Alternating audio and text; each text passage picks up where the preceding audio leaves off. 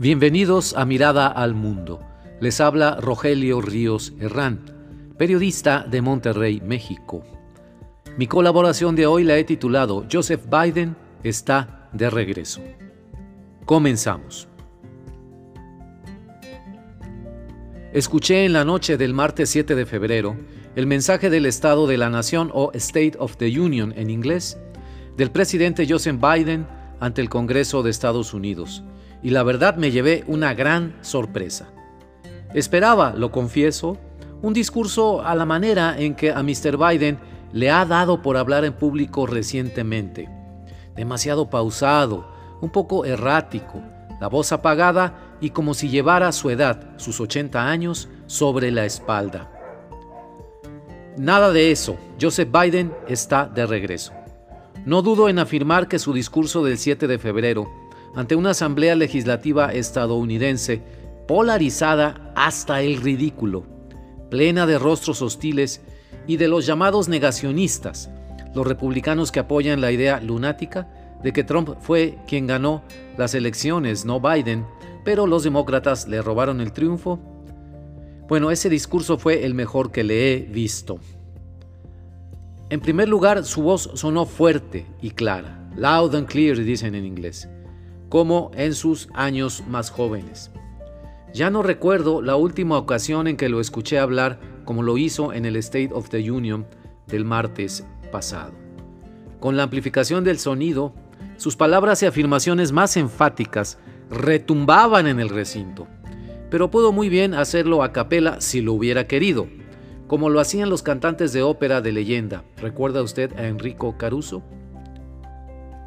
En segundo lugar, sus gestos, movimientos de cuerpo y manejo de la oratoria y la sesión fueron magistrales. Se dio el lujo de salirse del escrito de vez en cuando, bromear con la audiencia y retar retóricamente a los republicanos presentes. Por ejemplo, al grupo que había pedido la desaparición de programas de salud como Medicare. Sí, la desaparición, según consta en documentos enviados a la Casa Blanca. Furiosos, por supuesto, los republicanos aludidos, no por nombre, sino por su extremismo, no supieron más que replicarle a gritos de muy mal tono. Biden los exhibió como lo que son, legisladores subordinados a un personaje, a Donald Trump, no al servicio de su país. No voy a entrar al detalle de los temas abordados por el presidente Biden, eso lo haré en entregas posteriores. Lo que todavía conservo de su mensaje al momento de grabar a la mañana siguiente este podcast es lo sorpresivo de un regreso tan impresionante que reafirmó sus posibilidades de obtener la candidatura demócrata para la reelección presidencial, es decir, para su gestión durante un segundo mandato. En lo personal no daba ya nada por su continuación en la Casa Blanca.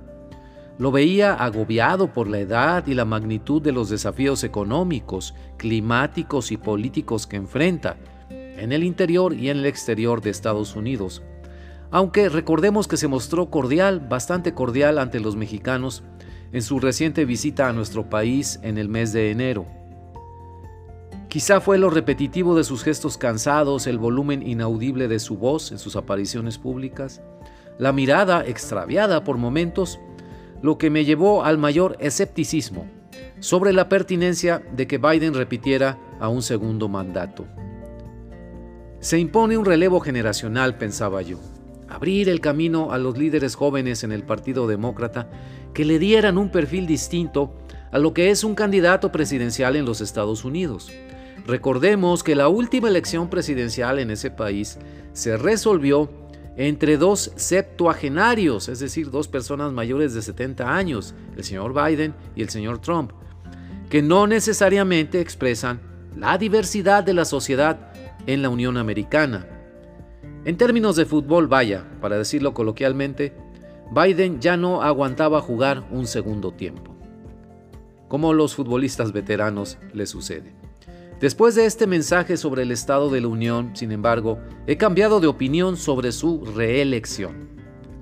Al ver la forma en que se condujo en el Congreso estadounidense, con ese dominio del escenario, hablando y pausando como un conductor de orquesta, y con voz fuerte y clara, cambié mi percepción. Biden no solo puede jugar un segundo tiempo, sino aguantar al tiempo extra. Mi lectura del mensaje sobre el estado de la nación es directa, simple, breve. El presidente Biden está de regreso, recuperó su mejor condición de jugador político y arrancó magistralmente su carrera de reelección hacia el 2024. No me queda más que decirle, buena suerte, Joe. Hasta pronto.